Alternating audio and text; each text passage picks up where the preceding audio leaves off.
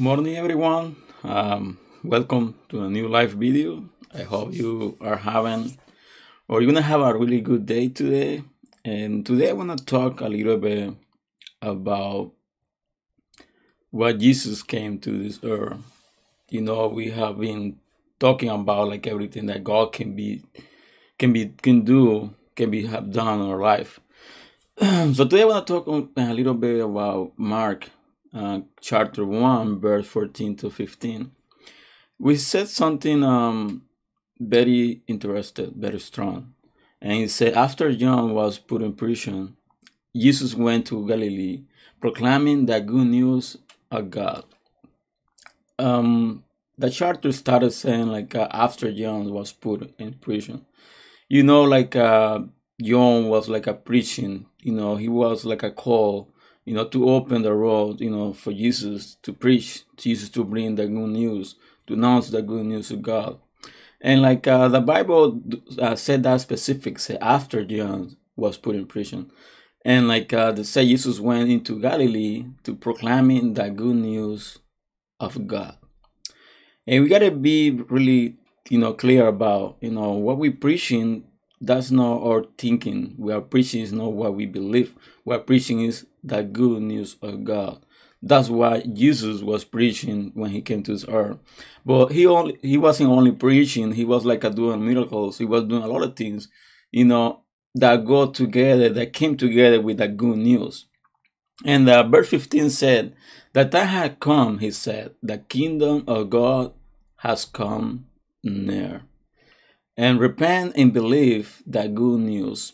You know, there are only two birds, and like uh, this is text is very small, like uh, only two birds, but they got a lot of things. They got something very very deep.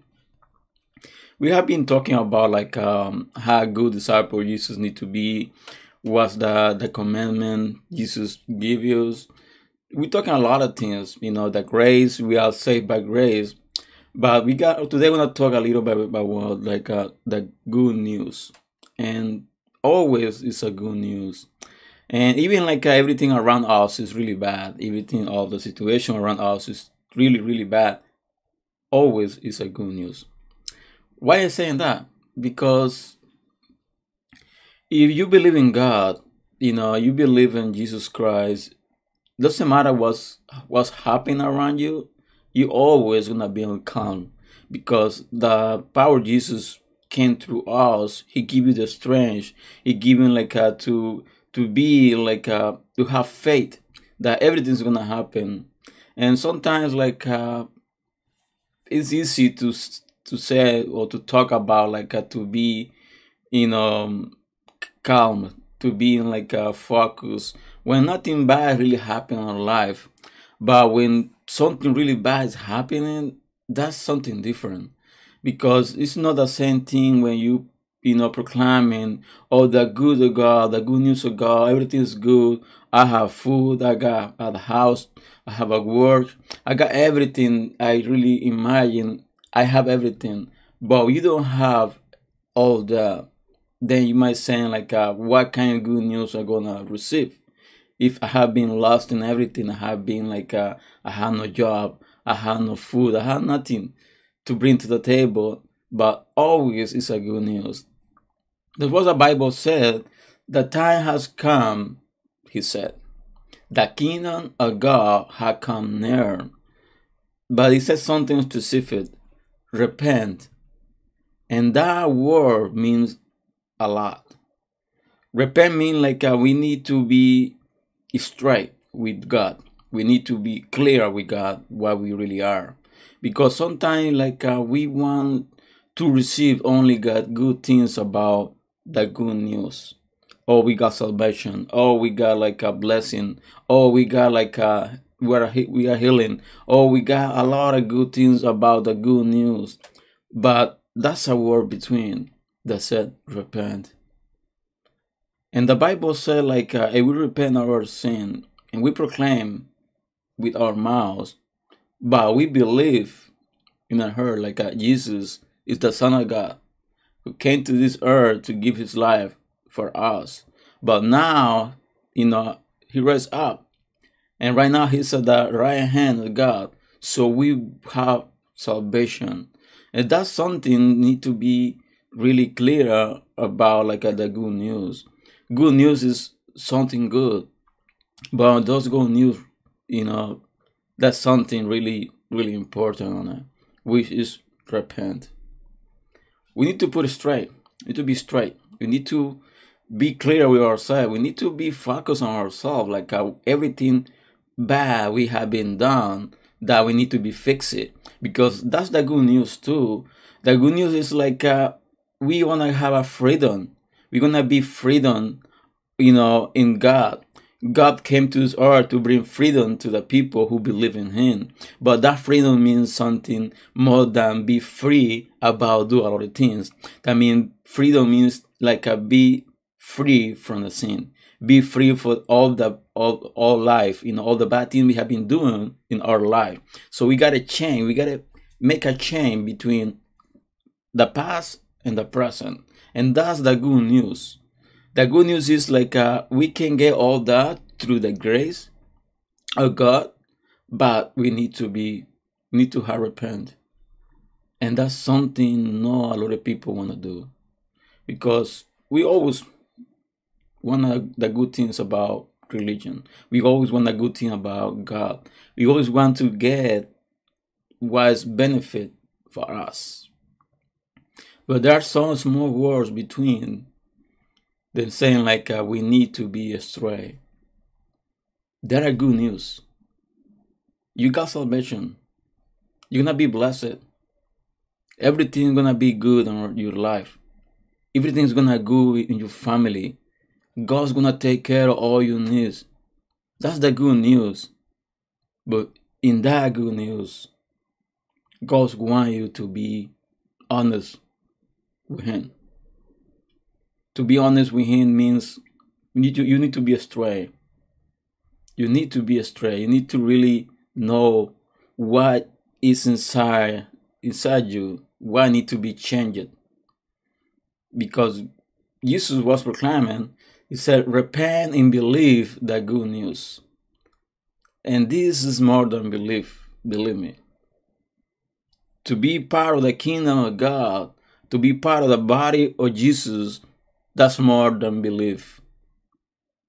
Belief is the second part of the tree. Belief is important, but don't forget about what's before that. Because Jesus wanna give you everything good, but he's expecting from you, from us, to give back was given. And that's the good news. The good news is doesn't matter like how bad you are, doesn't matter what bad things you have been done, is you repent in belief in the good news Jesus, you will be saved. And that's the main focus of this reflection. To think about, to start like uh, thinking about ourselves, how we are. We are really good we're bad. We have been like a repent, or you we we use believe. That's a lot of question we need to make. Because religion tell you a lot of things. Religion say like, oh, you know, proclaim, you know, believe, you know, this and that. But that's more than that. The good news is more than that. The good news is let's talk let's talk each other. I I love my you know the person next to me. I do the good thing to the persons around me. I care about the people. I really care, or you say that I really care. The good news means more than belief. And that was the message for today. And like I was like thinking about it and what take my attention like uh, when the charter said like after John was put in prison. You know, Jones was like a, the you know the guy who got called to start like a preaching the good news, to start preaching about like uh, to open the road for the Jesus. But now we see John in prison. For for what? to do the call that God had made to, to him. To say yes, to do everything that God called him to do. So we're gonna be talking a little more about like a young, you know, in the future, and like um, I hope this reflection have been blessed to you and how you're have a wonderful day. And remember, there are good news. Doesn't matter how bad is everything around you, always is a good news. What that good news is? That Jesus loves you. And he wanna change your life. Wanna get inside your heart and change it. And get inside your house and make a change.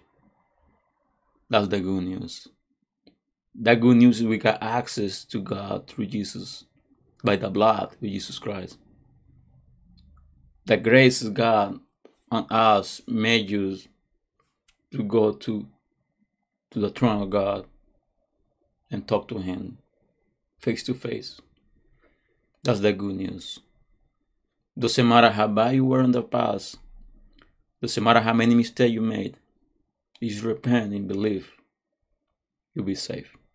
So see you tomorrow with a new live video. And tomorrow we're gonna be talking about when you should pray in the solitary place. That's be the, the, the reflection for tomorrow, and how you can connect tomorrow and like uh, have a wonderful day and God bless you.